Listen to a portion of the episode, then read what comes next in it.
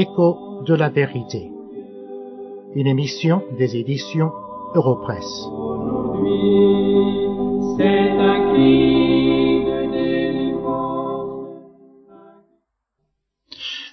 Dans les églises du temps de l'apôtre Paul, il y avait malheureusement des gens qui voulaient obliger les nouveaux convertis à se faire circoncire. Ils disaient, oui, Christ est mort pour vous, mais vous devez aussi vous faire circoncire si vous voulez devenir véritablement membre du peuple de Dieu. L'apôtre Paul condamne très sévèrement ceux qui apportaient ce message. Et il le fait dans son épître aux Philippiens, le chapitre 3, et au verset 1 et le verset suivant. Il dit au verset 1, Au reste, mes frères, réjouissez-vous dans le Seigneur. Et puis continue au verset 3. Prenez garde aux chiens. Prenez garde aux mauvais ouvriers. Prenez garde aux faux circoncis. Car les circoncis, c'est nous qui rendons à Dieu notre culte par l'Esprit de Dieu, qui nous glorifions en Jésus-Christ et qui ne mettons point notre confiance en la chair. Ainsi, il qualifie ceux qui veulent obliger les chrétiens à se faire circoncire de chiens, de mauvais ouvriers, de faux circoncis. C'est un message très sévère, une condamnation. Et c'est là la première chose que je voudrais souligner.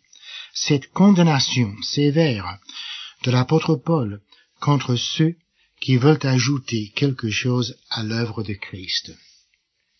En effet, l'apôtre Paul était sévère, n'est-ce pas? Comment pouvait-il qualifier ces gens d'être chiens, mauvais ouvriers, faux circoncis?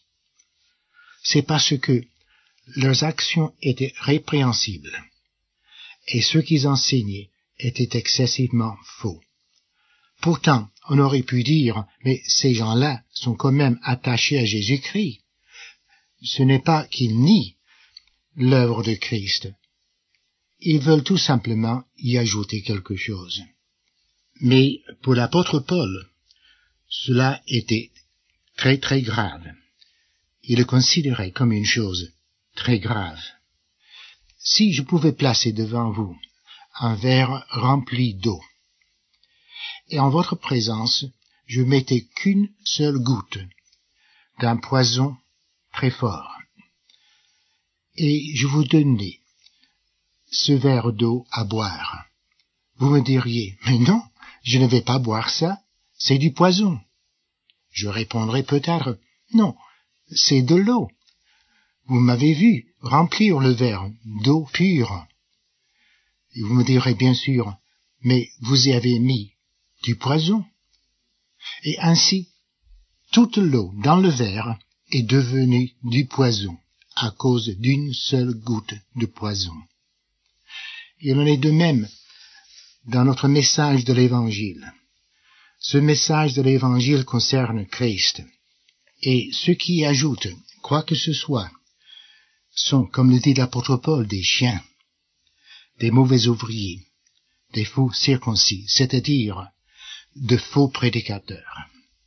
Oh mes chers amis, faites attention à cela. Et nous pouvons y ajouter quelque chose à l'œuvre de Christ sans même nous en rendre compte. Par exemple, il y a des gens qui disent, oui, Christ vous sauve, mais il faut que vous soyez baptisé comme petit enfant, ou même comme adulte. Ou bien il faut que vous observiez la loi de Moïse et les rites, ou que vous parliez en langue, autre chose. Tout cela, mes chers amis, c'est ajouter quelque chose à l'œuvre de Christ. C'est un message faux. Et il faut éviter de telles pratiques. Il faut éviter ceux qui prêchent de telles choses. Une condamnation très sévère contre ceux qui ajoutent quoi que ce soit à l'œuvre de Christ refuge de mon âme. Je veux m'appuyer sur toi. La paix que mon cœur réclame est à tes pieds, ô mon roi. Jésus, sauveur que je t'aime.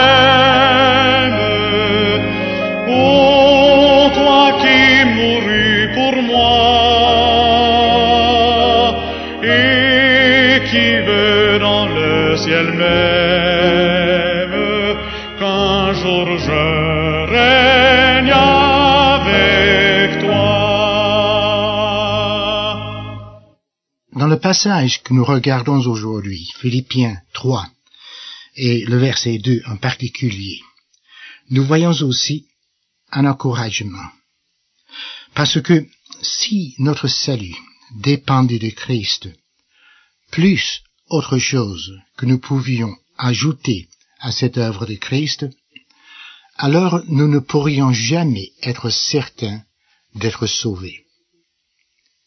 Parce que si l'œuvre de Christ n'était pas parfaite, s'il n'avait pas tout fait, alors nous ne pourrions jamais être certains que nous avons assez ajouté à l'œuvre de Christ pour être sauvés.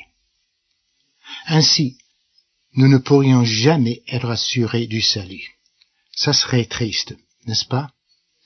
Et pourtant, il y a tant de gens aujourd'hui qui insistent à imposer aux gens d'ajouter quelque chose d'autre à l'œuvre de Christ. Des églises tout entières qui le font, des rites, des cérémonies, l'observation de certaines lois.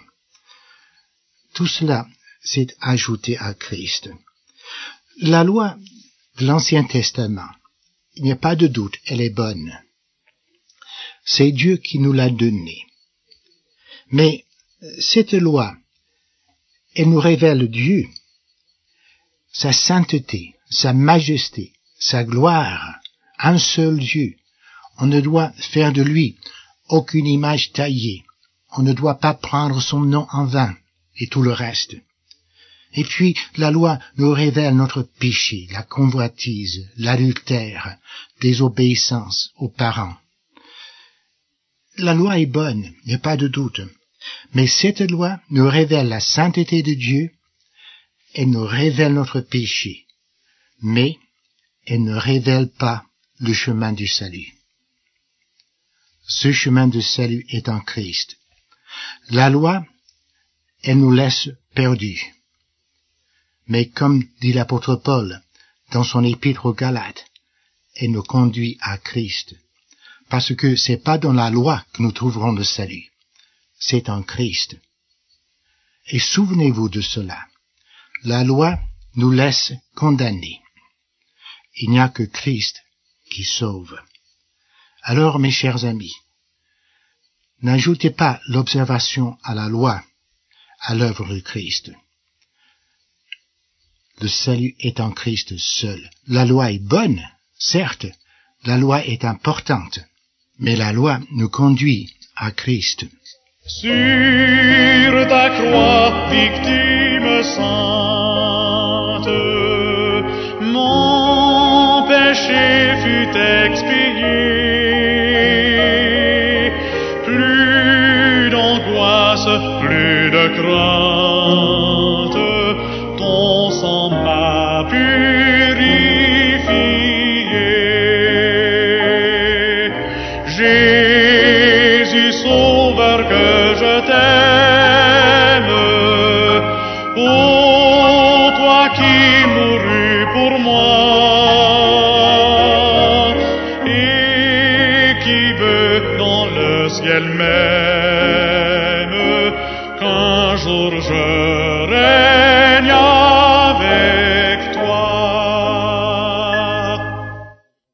Pour terminer, je voudrais vous donner un avertissement. S'il est vrai que nous sommes libres des exigences de la loi, cela veut dire que nous sommes libres pour servir Christ.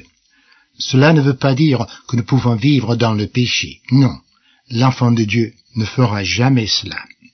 Il est libre pour devenir esclave de Christ. Dans l'Ancien Testament, nous lisons que lorsque quelqu'un avait un esclave, un hébreu. Après six ans, cet esclave devait être libéré. Je lis ceci dans Deutéronome, chapitre 15 et au verset 12. Si l'un de tes frères hébreux, homme ou femme, se vend à toi, à te servir six années, mais la septième année, tu le renverras libre de chez toi. Maintenant, verset 16.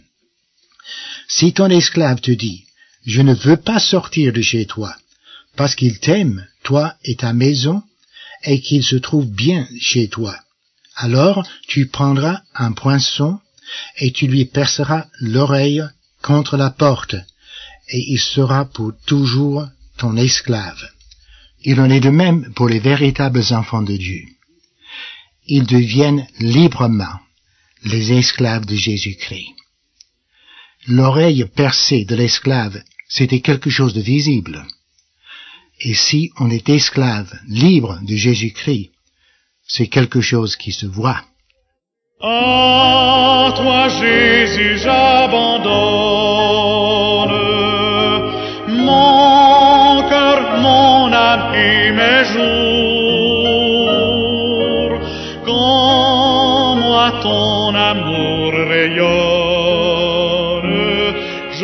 Veux te servir toujours.